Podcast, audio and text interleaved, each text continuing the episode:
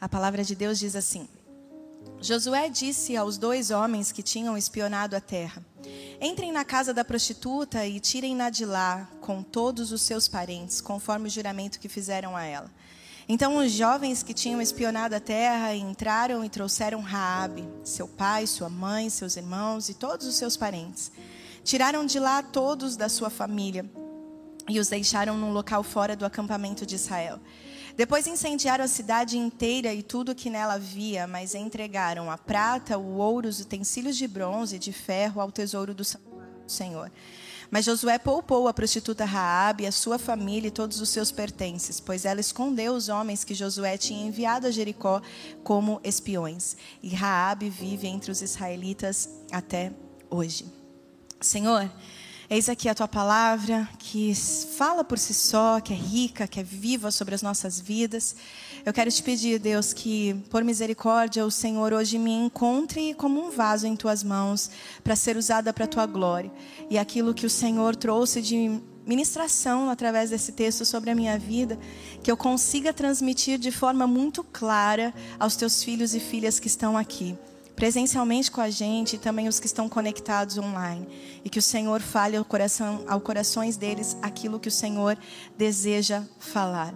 Que eu diminua e que o Senhor cresça através da minha vida. É isso que eu te peço e te agradeço. Em nome de Jesus. Amém e amém. Para começarmos, eu quero compartilhar com vocês um vídeo muito especial. Eu queria que vocês prestassem muita atenção nessa mensagem.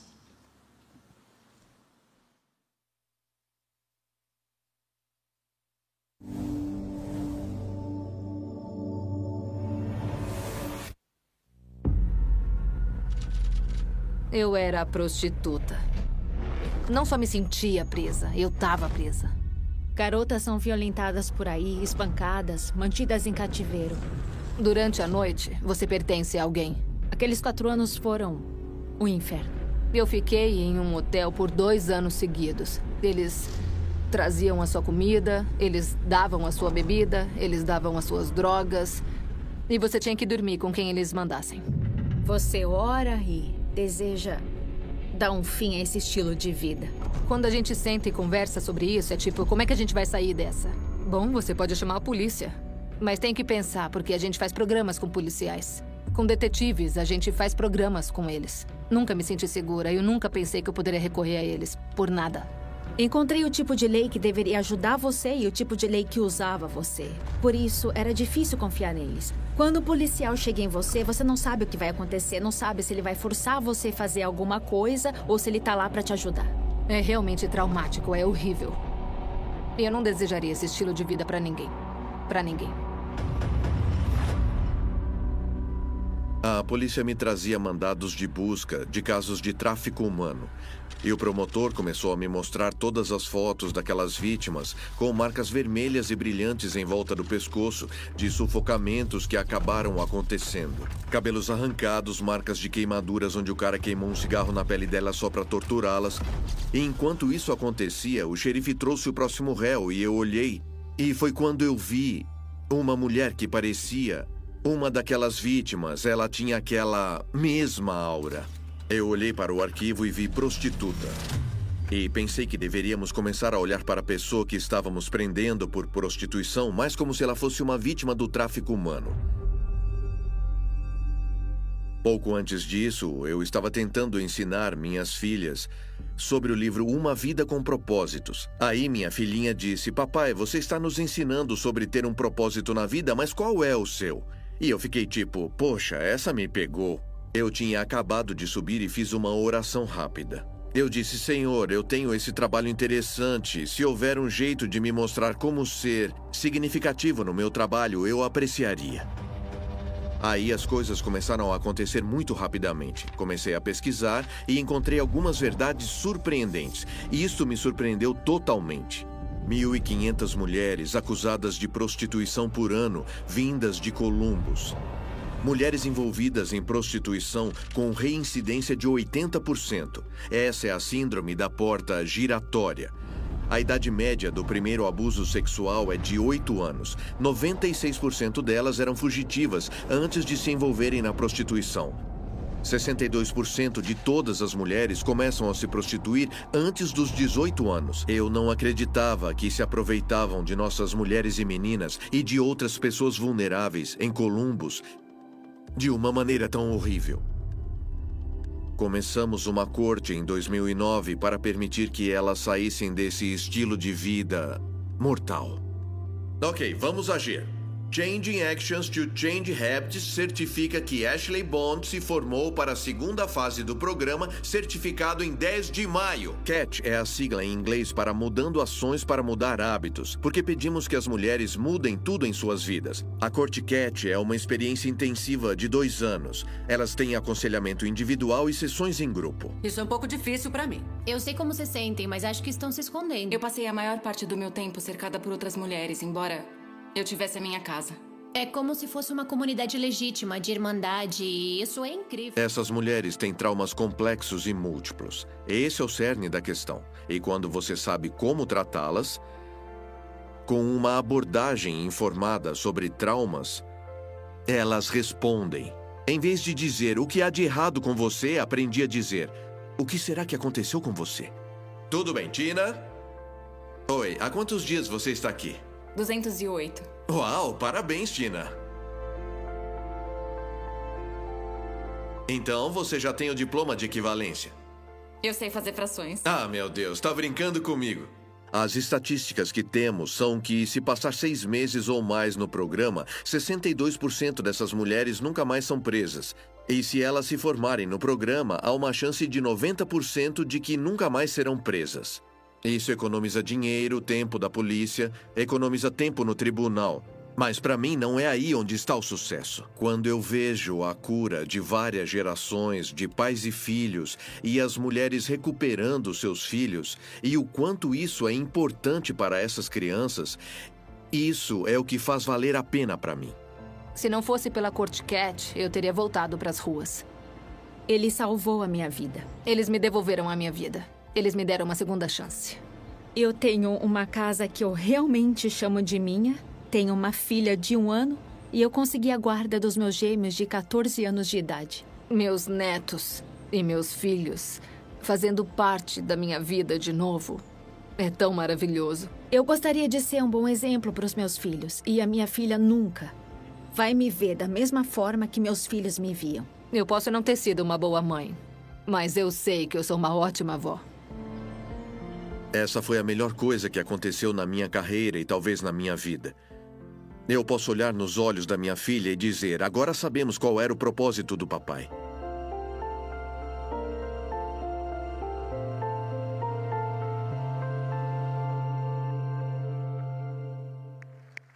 Louvado seja o nosso Deus. Vocês estão me ouvindo? Então, né? Gente, esse vídeo que nós acabamos de assistir ele é apenas um, uma amostra daquilo que nós vamos viver semana que vem. Como a Aline disse, o Summit está chegando e a próxima quinta-feira começa. E isso daqui é só um pouquinho de toda a imersão que nós teremos de conteúdo, de inspiração para as nossas vidas sobre influência, sobre liderança, né? E hoje nós teremos aí ao final, você pode entrar no site ou os nossos voluntários podem te ajudar. Ainda dá tempo, faça a sua inscrição e não perca essa oportunidade. Uh, vocês não vê a gente falar muito, ouve a gente falar muito sobre quando nós estamos nessa nessa caminhada de summit, que o tema, o lema do summit é todo mundo tem influência. Todo mundo tem influência. E quando você escuta a gente falar diversas vezes isso, talvez para você não, não faça muito sentido. Você escuta e fala assim: ah, tudo bem, todo mundo tem influência, mas eu não tenho um cargo de, de liderança para ser influente, eu não sou uma pessoa muito conhecida para ser influente. E aí talvez a sua profissão você acha que não caracteriza que tenha influência. E quem acompanha as redes sociais, a internet, essas novidades que a internet nos passa, hoje existe uma profissão muito reconhecida e digna, que é a do tal influenciador digital ou digital influencer, como você acha melhor chamar. E para quem não sabe o que é isso, é simplesmente uma pessoa que ela é contratada por uma empresa para divulgar através da internet, das redes sociais, a marca que a pessoa está ali daquela empresa, né? E a função daquela pessoa é levar a você a influência dela sobre aquele produto até que você compre aquele produto. Então ela divulga, ela te mostra, ela te influencia a, a comprar aquilo, a acreditar naquilo. Então ela forma conceito, ela forma opinião. É isso que eles fazem. E na maioria das vezes, essas pessoas que trabalham isso profissionalmente têm milhões de seguidores. Só que existe hoje um conceito muito mentiroso sobre a tal influência que é chegada até nós. E esse conceito é que para influenciarmos outras pessoas, nós precisamos é, ter milhões de, de, de seguidores. Nós precisamos. Vou lá pegar o microfone, gente. Vou fechar aqui. Perdoem eles, porque a culpa não é minha, certo? Liberem perdão sobre a vida deles. Então, esse conceito mentiroso sobre que para você ter influência você precisa ter esse cargo, ou você precisa ter uma quantidade de seguidores é, muito grande nas suas redes sociais para você ter essa, essa credibilidade ou essa influência. Mas se você acredita nessa em verdade, é por isso que eu digo que o, a frase ou o lema do Summit não faça sentido para você. Quando a gente chega aqui e fala, olha, todo mundo tem influência. Se você acredita no que as redes sociais nos dizem, você não vai acreditar que você tem influência. Mas eu quero te apresentar então a verdade. A verdade de que você não precisa ter milhões de, de seguidores para influenciar. A verdade de que você não precisa ter um cargo é, altamente relevante para começar a influenciar alguém. Isso realmente não é preciso. Você pode olhar ao seu redor e ver que você tem alguma pessoa que você vai influenciar. Você precisa acreditar, é de importância, de fundamental importância que você acredite nisso, porque só assim você vai abrir os seus olhos para enxergar quem está próximo de você e ver que existem pessoas que estão se espelhando na sua vida. E aí o seu comportamento vai ser realmente de uma pessoa influente. Eu digo isso e quero trazer para vocês um exemplo essa semana, semana passada, quinta-feira, é, eu e o Rô, a gente foi comer uma pizza à noite, rápido, que a gente estava correndo com as nossas coisas, com os nossos compromissos. E nós passamos numa pizzaria, eu não sei se, se vocês já comeram numa pizzaria assim, que você come no balcão, que a pessoa vai te dando só os pedaços, como se fosse um rodízio, mas você come no balcão. Existe uma perto da onde eu morava, onde nós morávamos, e a gente adora comer lá. E aí você senta, as pessoas sentam uma do lado da outra, é um balcão, e você vai pedindo e o, o garçom vai te servindo. E aí a gente estava ali comendo, tinha um casal sentado do nosso lado, e o marido e a esposa, né? E tinham duas crianças, uma que era de colo, não devia nem ter um ano ainda, e um outro menininho com cinco, seis anos no máximo, estava ali com eles também. E eles estavam comendo e falando, gente, muito, muito alto. Né? Não é que a gente estava incomodado porque eles estavam conversando do nosso lado. Pelo contrário, ali é lugar de você conversar mesmo com a pessoa que você está. Mas eles estavam falando exageradamente alto, a ponto de né, toda a pizzaria estar ouvindo o que eles estavam falando ali. E aí, de repente, ah, e um detalhe, eles estavam tomando muito chopp, um copo atrás do outro ali. A gente só de olho naquele casal meio que alterado, né? E a fala deles um com o outro é, o jeito que o marido falava com a mulher e o jeito que a mulher também falava com o marido, que aqui eu não estou só acusando os maridos, não. Era uma, uma forma bem grosseira, sabe? Eles não estavam brigando, mas era uma forma grosseira, uma forma rude de se falar. E aí, de repente, a criança deles, de 5, 6 anos, começou a gritar, a falar bem alto, gritar. E aí ele se sentiu, o pai e a mãe se sentiram incomodados, porque a criança deles estavam gritando e falando alto naquela pizzaria incomodando as pessoas que estavam ali em volta. Aí eu já liguei minha antena e falei. De repente, aquele pai olha para aquela criança e, diga, e diz assim: Meu Deus do céu, como você está mal criado, bem alto. Como você é um mal criado. Aí eu falei: Senhor, o que ele está falando? Quantos pais e mães nós temos aqui? Façam assim com a sua mão.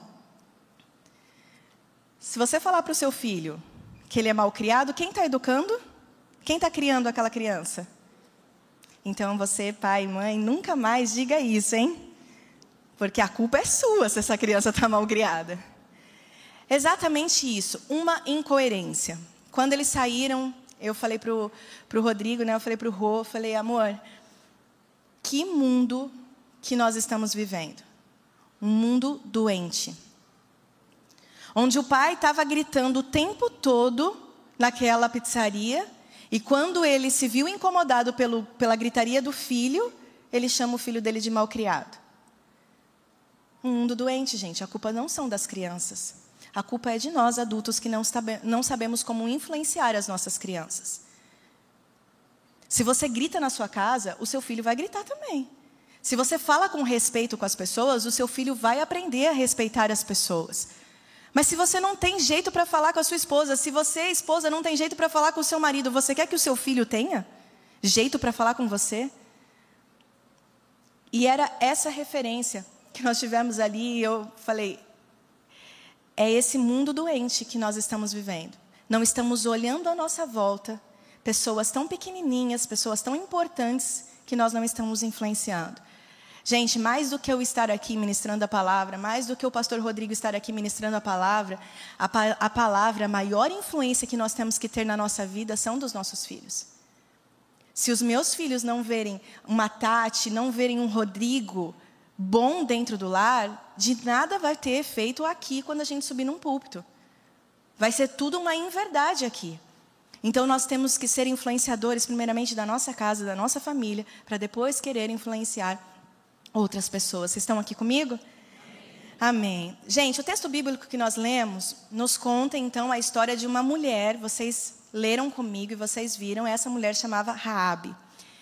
E essa mulher, se nós fôssemos hoje fazer aqui uma seleção e dizer assim, eu preciso de uma mulher que seja influente para o reino de Deus. Essa mulher, ela seria a nossa última opção a ser escolhida. Isso eu posso dizer com certeza.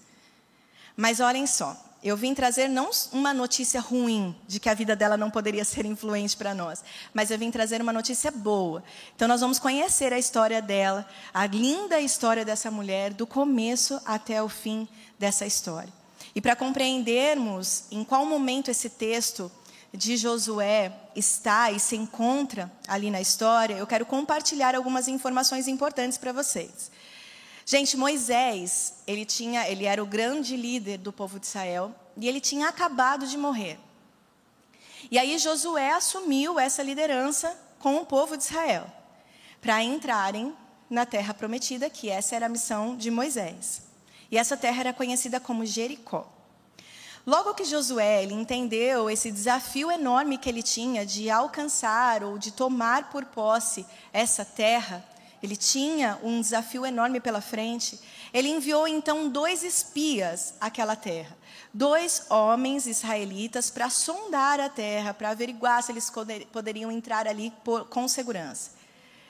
E aí, chegando escondidos, eles eram espias, então eles estavam escondidos naquela terra. Os dois espias se protegeram, se abrigaram dentro de um prostíbulo. E a dona desse prostíbulo era Raabe. Agora, o que esses dois homens de Deus, dois israelitas, estavam fazendo dentro de um prostíbulo? Tudo bem que eles estavam se escondendo, mas ali era um lugar ideal para eles se esconderem.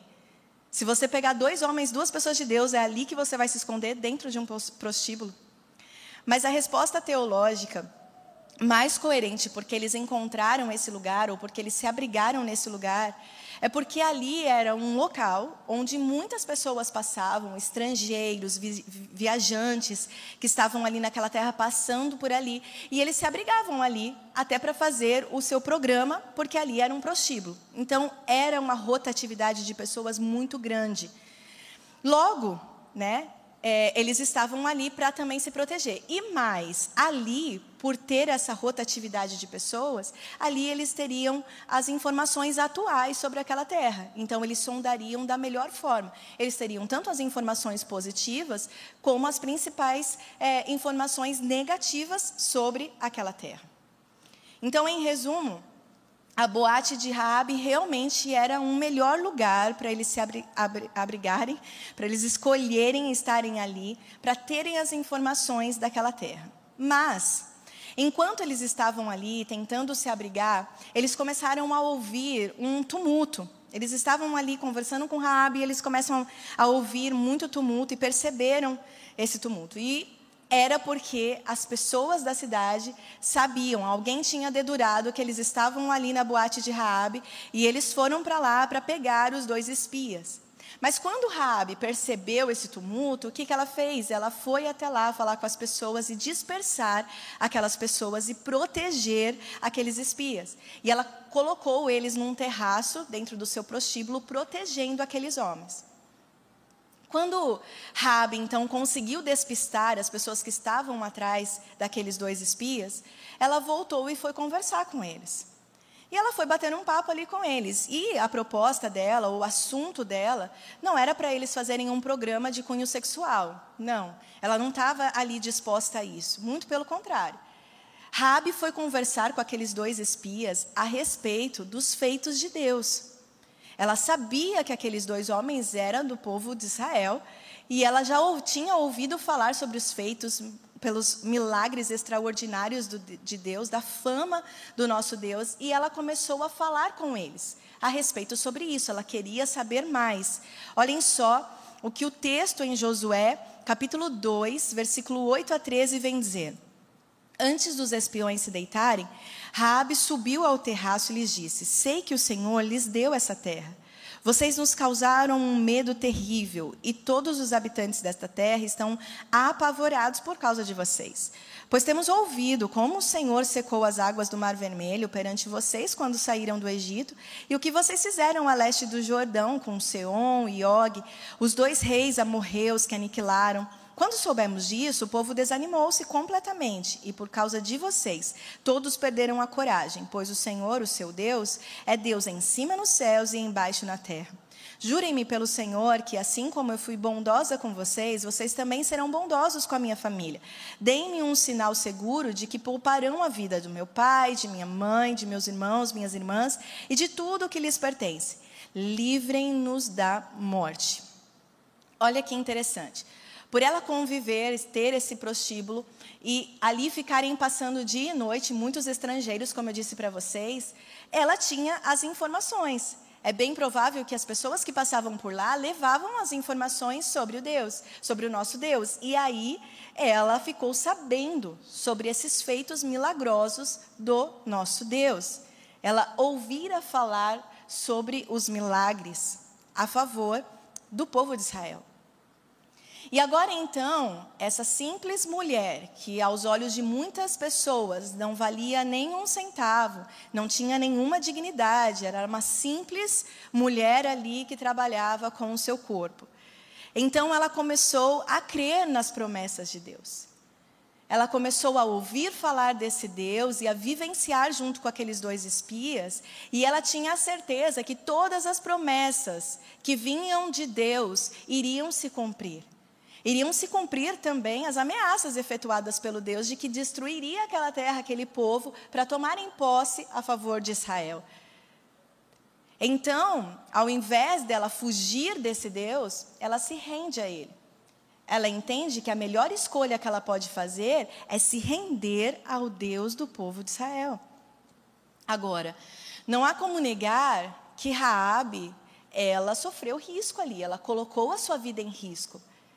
Ela estava abrigando dois espias. Então, o povo dela queria matar aqueles dois espias. Então, ela sofreu, sim, ela se colocou em risco ao esconder. Mas por que, que ela se colocou em risco? O nosso pastor diz que quando nós entendemos o propósito, nós nos submetemos às causas. É exatamente isso que essa mulher fez. Quando ela entendeu o propósito, ela submeteu às causas, aos riscos que ela corria. E aí, então, para ela, o que valia era honrar de, o Deus que ela estava ouvindo falar. Ela se agarrou a uma fé, a esse Deus, de que ela estava ouvindo. A fé de Raabe não estava linkada ao seu passado, não estava linkada à sua linhagem, não estava linkada a uma possível derrota. Se ela era qualificada a abrigar os dois espias, Raabe não estava preocupada com isso. Ela estava preocupada em honrar a Deus e implorar pelo livramento. Raabe não pediu só por ela, Raabe pediu pela sua família também. Ela estava ali pedindo pela sua família. Eu não sei como você chegou aqui. Talvez a dificuldade esteja batendo na sua porta.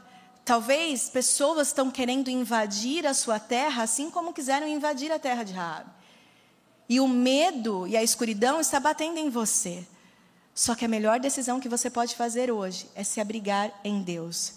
Raabe escolheu honrar a Deus. Ela sabia que o único refúgio que ela teria seria o Senhor, mesmo com todos os riscos que ela pudesse correr.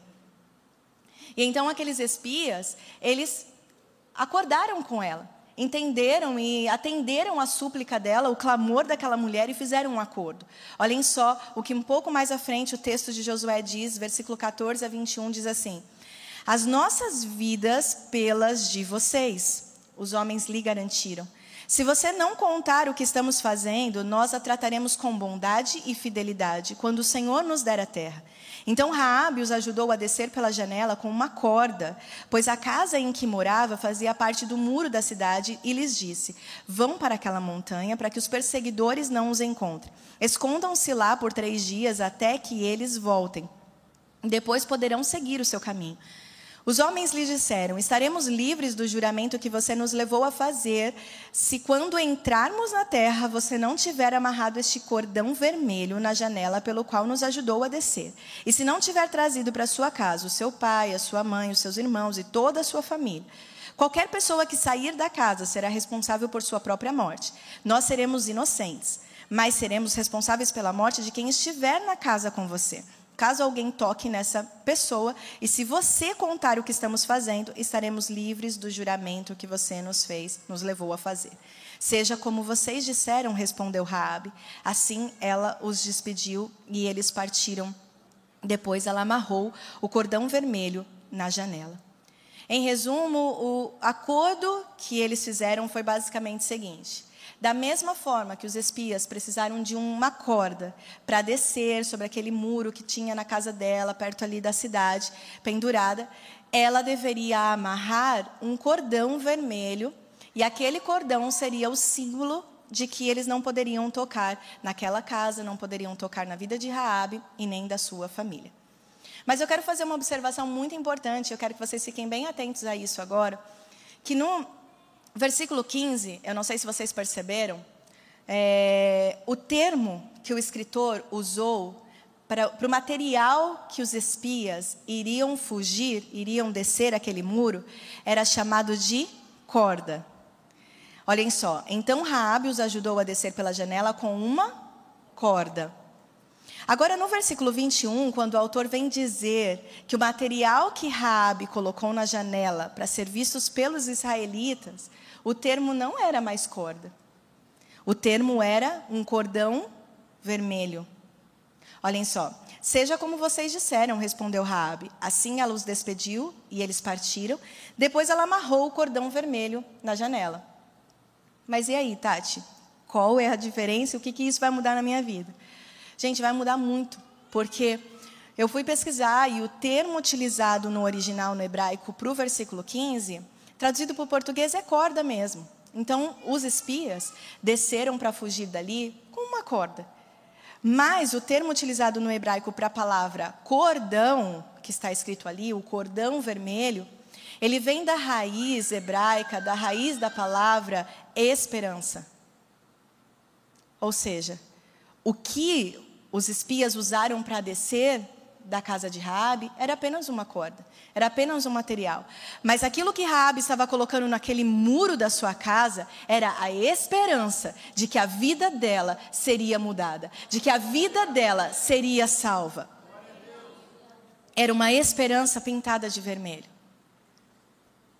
Talvez aquele cordão tenha ficado ali, ó, por diversos dias. A gente não sabe quanto tempo o povo de Israel chegou para dominar aquela terra.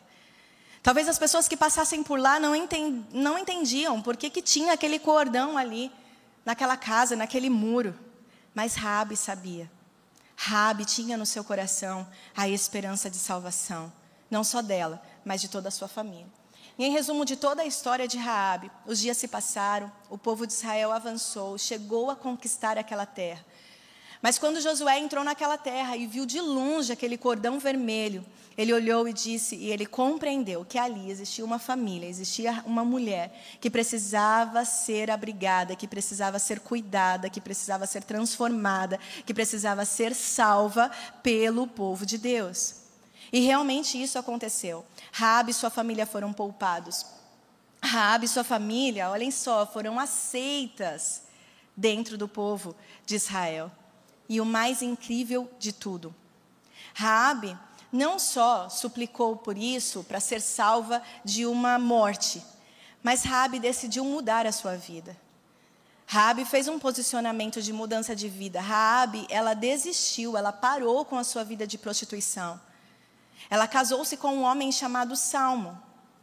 E gente, o mais lindo de tudo, ela se tornou uma das mães gene genealógicas, nada mais, nada menos do que de Jesus Cristo, Salvador da humanidade. Se você olhar a genealogia de Jesus, está ali escrito o nome de Raabe. Raabe foi uma mulher que, aos nossos olhos, a gente nunca colocaria ela como uma pessoa influente para o reino de Deus, mas o nome dela, hoje nós estamos falando sobre ela, o nome dela foi escrito no Antigo Testamento, o nome dela foi escrito no Novo Testamento, o nome dela estava na genealogia de Jesus, o nome dela foi citado nos heróis da fé. Será que Raabe teve influência? Será que Raabe teve a sua vida transformada? Gente, é bem verdade que todos os homens e todas as mulheres que foram citadas, que foram colocadas no livro dos heróis da fé, é bem verdade que essas pessoas nunca pecaram. Bem verdade, quer dizer, é, falei certo? Nunca pecaram? Não, pecaram, né, gente? É, é bem verdade que todas elas pecaram. É bem verdade que, nossa, são santos, por isso estão com o nome escrito no livro da fé, no livro do Heróis da Fé. Não, gente, essas pessoas pecaram sim. Mas os, o nome delas está escrito ali porque a graça de Deus os alcançou. O favor de Deus alcançou. Eles tiveram uma mudança de vida, assim quando como a graça chegou até eles. E hoje o que eu vim dizer para você é que a graça está te alcançando. A graça está chegando sobre a sua vida, mas é uma graça responsável. Não é uma graça que chega até nós nos salvando e não quer mudança de nós. A graça de Deus exigiu mudança de Raabe, ela parou com a sua vida de pecado, ela parou com a sua vida de prostituição. Então a graça está chegando até você, mas hoje ela vai exigir de você um posicionamento. A história de Raabe nos ensina que a graça, ela está ao alcance de todos nós. Da pessoa mais imperfeita, do pecador, onde, super, onde abundou o pecado, superabundou a graça de Deus. Rabi entendeu que não era o rótulo que determinava aquilo que ela seria. Ela foi rotulada como prostituta, como dona de uma boate, por muitas pessoas. Talvez as pessoas nem chamassem Raabe pelo nome. Talvez chamassem assim, ah, a casa da prostituta. Mas Raabe entendeu que aquilo lá era um rótulo que as pessoas davam a ela. E aquilo não determinava aquilo que ela seria no seu futuro. Porque Raabe sabia que o que determinaria o seu futuro seria a essência que Deus estava deixando dentro dela. Deus está mudando a sua história e a essência dele está dentro de você. O seu futuro será determinado pela essência de Deus, pela vontade que você vai ter de agradar o Senhor, de obedecer à voz dele. Acreditem nisso, gente. As decisões que nós tomamos hoje em Deus decidirão o destino que Deus deseja para nós amanhã, não só para nós, mas para toda a nossa família. Assim como foi com Raabe. Raabe poderia ter abrigado aqueles dois espias, ela poderia ter denunciado aqueles dois espias, ela poderia ter acabado com a sua história ali, mas Raabe fez diferente, ela se defendeu e defendeu toda a sua família. É assim que eu quero ser. Eu quero defender a minha vida, mas também quero defender a vida daqueles que me cercam. Por isso que nós estamos aqui como igreja, levando o amor de Jesus, porque nós acreditamos nesse Deus que transforma vidas. Essa mulher entendeu que a sua, é, o seu futuro não estava determinado pela sua linhagem familiar passada. Talvez, eu não sei, a história não conta, mas talvez por ela ter esse, essa, essa boate, essa casa de prostituição, talvez a sua mãe poderia ter sido uma prostituta, talvez a sua avó poderia ter sido uma prostituta. E aí vem vindo de uma linhagem familiar, mas Rabi entendeu que não é ali a linhagem que vai determinar o seu futuro. Não é o que o seu passado, a sua família fez que vai determinar o seu futuro. Hoje Deus está quebrando esses julgos de família. Você olha para o seu passado e fala assim: o meu pai, ah, fuma, o meu pai fumou, meu avô fumou, meu, meu pai bebeu, meu avô bebeu, meu pai fazia tudo, um monte de coisa errada, e eu vou ter que fazer porque esse é o meu destino, é a minha linhagem familiar. Não! Jesus Cristo veio para quebrar toda a linhagem familiar e te escrever na linhagem familiar dele. Nós somos da família de Deus.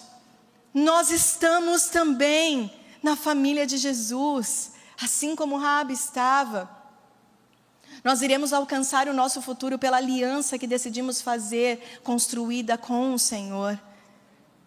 Um dos escritores mais respeitados bíblicos, que se chama Jenny Jetz, ele escreveu: A teologia de Raabe era simples, mas a sua fé era grande. Ela não tinha muito conhecimento, mas o pouco que sabia determinou a sua ação. O Deus de Israel produziu fé em seu coração e pela fé sua vida foi salva e sua história foi alterada. É isso.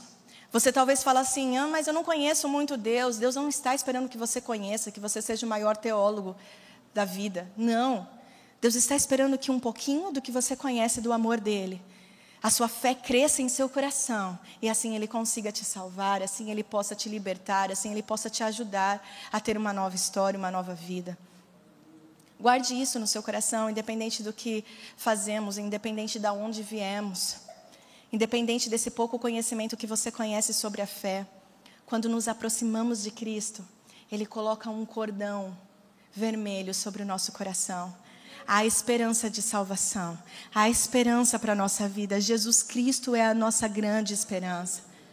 Quando nós passamos por muitas lutas, uma pandemia, agora uma guerra, Talvez o seu coração esteja sem esperança, mas eu quero dizer hoje que o Senhor está colocando um cordão vermelho sobre a sua vida. Há esperança para você. Há uma saída. É Ele quem nos acolhe, é Ele quem nos salva, é Ele quem nos qualifica. Raabe não era uma pessoa qualificada para abrigar dois homens de Deus. Mas não é as pessoas, não são as pessoas que nos qualificam, é o Senhor quem nos qualifica fomos introduzidos na família de Deus. Você foi convidado a participar de um banquete à mesa do Pai. Ei, Ele te chama. Vem se juntar à mesa do Pai. Vem viver essa experiência com Ele. Não fique olhando a sua vida passar através de uma janela, não. Deus vem dizer para você sentar e ser o protagonista dessa história. Deixe Deus escrever a sua história. Sente no lugar que você que lhe pertence, que Deus te deu já. Deus já te deu esse lugar. Falta você assumir esse lugar. Raabe já tinha, Deus já tinha dado a Raabe o lugar de fazer parte da genealogia de Jesus. Só precisava ela assumir esse lugar e ela assumiu. Hoje Deus quer que você assuma esse lugar. Minha oração hoje para encerrar, é que entendamos que nada do que fizemos ou que disseram sobre nós vai determinar onde podemos chegar. Para isso vai precisar de um posicionamento nosso. E eu, que, nosso. eu queria que você refletisse hoje, saísse daqui refletindo sobre isso. Algumas perguntas, faça algumas perguntas no seu coração. Perguntas do tipo: qual futuro nós queremos construir para a próxima geração? Que vão falar de você, qual é a história que você vai deixar? Qual é a marca que você vai deixar para a próxima geração? O que nós estamos fazendo hoje está conduzindo pessoas para uma vida diferente? Para onde está conduzindo a minha vida? Quais são as minhas ações hoje? Para onde eu estou indo com as minhas ações? O que eu tenho feito hoje? Onde tem me levado? Onde tem levado a minha família? Para onde eu tenho levado Davi? Para onde eu tenho levado Lolô? Para onde? As minhas ações são boas? São coerentes com aquilo que eu estou fazendo aqui em cima de um púlpito? Qual é que tipo de influência? Que tipo de influência nós queremos ter aos que estão em nossa volta? Será que quando você se senta com uma roda de amigos, são os amigos que te influenciam ou é você que leva a luz de Cristo para os seus amigos? Qual é o tipo de influência que você está fazendo com os que estão à sua volta? Gente, se uma prostituta arrependida conseguiu exercer tanta influência positiva sobre a vida dela de mudança, sobre a vida da sua família e sobre a vida de gerações futuras, por que existe tanta da, tanto da nossa parte, uma baixa estima, sendo que nós fazemos parte também da família de Cristo. Por que, que a gente tanto se subestima? Por que, que tanto a gente diz que não é capaz? Por que, que tanto a gente diz que não é qualificado para fazer aquilo que Cristo tem nos chamado a fazer? Muitas vezes olhamos para a nossa origem. Muitas vezes olhamos para o nosso passado, muitas vezes olhamos para a nossa linhagem. Olhamos para o nosso presente, talvez não estamos avançando como achamos que deveríamos avançar. Olhamos para as nossas limitações, para os nossos fracassos. Talvez você esteja me dizendo, Tati, eu até tento. Toda segunda-feira eu tento mudar de vida, mas quando é na terça eu já fracassei de novo. Talvez você não está conseguindo porque você está olhando para os seus fracassos. Mas Deus ele não olha para os seus fracassos, ele olha para o seu futuro.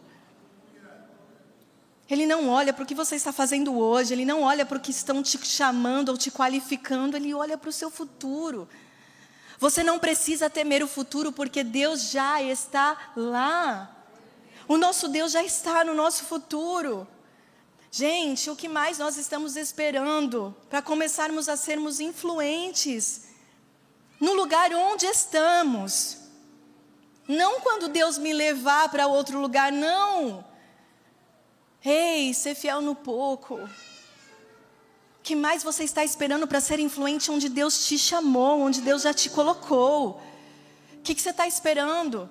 Ter um milhão de seguidores nas suas redes sociais? Não. Comece com um 100 que você já tem. Poste lá, ao invés de postar polêmica, poste lá, Jesus te ama. Existem pessoas que estão te seguindo no Instagram, no Facebook, que nunca ouviram Jesus te ama. E você tem essa informação, você pode passar. Agora, se você esperar ter milhões de seguidores, será que você vai postar Jesus te ama quando você tiver milhões de seguidores? O que, que você está esperando? Você está esperando liderar uma super equipe numa empresa multinacional para dizer: ah, não, eu tenho influência sobre os meus liderados, sobre os meus funcionários. É isso que você está esperando? Não. Comece com a pessoa que está sentada ao seu lado atendendo o telefone. Comece com a pessoa que está varrendo o escritório que você trabalha. Comece a influenciar as pessoas que estão do seu lado, sem você ter um cargo de importância. Você está esperando um status para começar a influenciar alguém? Você já tem um status. Comece influenciando por um pequeno status, o status de pai, o status de mãe, o status de irmão, o status de tia, de tio, de primo, de amigo. Comece por esse status. Olhe ao seu redor. Volto a dizer o que eu disse no começo: quando a gente entende que a gente tem influência, a gente consegue olhar ao nosso redor e que existem pessoas muito importantes à nossa volta que precisam do nosso comportamento correto, que precisam da nossa influência correta, da nossa influência digna. Eu fico imaginando se um dia chegaram a Raab e falaram assim: "Olha, você um dia vai participar nada mais nada menos do que a genealogia de Jesus, o Messias, o Salvador da humanidade". Vocês acham que ela acreditaria? Eu tenho certeza que não. Ela duvidaria. Eu não, olha a minha vida errada que eu tenho, como eu vou fazer parte disso? Não, ela duvidaria. Mas agora, nós, Raabe não tinha o final da sua história. Nós temos o final da história de Raabe. Nós temos conhecimento dos feitos milagrosos de Deus. Nós temos a palavra dele. Nós temos experiências com o Senhor para saber que a nossa história também pode terminar como a de Raabe. Por que então você duvida tanto de que Deus pode fazer coisas grandiosas através da sua vida? Por que você duvida tanto? Deus não te chama para permanecer no banco de reservas desse jogo da vida. Ele está dizendo hoje: vem, vem ser titular desse jogo. E se alguém, algum juiz, disser: Não, não, volta lá para o banco, que o seu lugar não é como titular, você diga: Quem está me chamando é o Pai, é o meu Deus, eu vou ser titular desse jogo. Porque é Ele quem te qualifica, não é aquilo que as pessoas dizem. O grande treinador da nossa vida está com um cordão vermelho hoje colocando sobre vocês, sobre cada um de vocês e dizendo: vem, vem jogar no meu time. Vem, vem ser titular desse jogo. Vocês estão habilitados a jogar, vocês já passaram pelo, pelo preparo físico, vocês já passaram pelo preparo espiritual, agora vem jogar. Vem trazer outros para esse lugar também junto. Esse lugar não pode ser só seu, existem pessoas que precisam assumir esse lugar também. E você pode influenciar essas pessoas a assumirem. Por isso, se renda a Ele hoje. Assim como Rabi se rendeu. Entregue a sua vida sem reservas, dizendo: Faça de mim, Deus, faça a tua vontade. Sabe por quê? O mais importante na nossa vida do que como, como começamos a nossa vida, a nossa história, é como vamos terminar a nossa história. Mas por nós mesmos, nós não conseguimos terminar bem. Deixe Deus escrever a sua história. Deixe Ele escrever o final dessa história. Se entregue sem reservas a Ele hoje. Esse é o meu convite. Se entregue sem reservas, sem resistência, sem achar que você não é qualificado, porque é o Senhor quem te qualifica influencie outras pessoas, se posicione a ter uma vida de obediência a Deus, para que outras pessoas sejam influenciadas através da sua vida. Eu quero orar por vocês, se você pode, feche os seus olhos neste momento. Senhor, eu quero te agradecer, Deus. Obrigada, Jesus, pela tua presença, obrigado pela tua palavra, obrigado, obrigada pela influência de Raabe sobre as nossas vidas. Hoje aqui nós podemos falar sobre a história dela. Uma simples mulher com uma vida pecaminosa que mudou, se posicionou. E hoje ela e, e um dia ela disse: "Eis-me aqui". E o Senhor mudou a sua história. Hoje o Senhor muda histórias aqui. Eu creio nisso, Deus.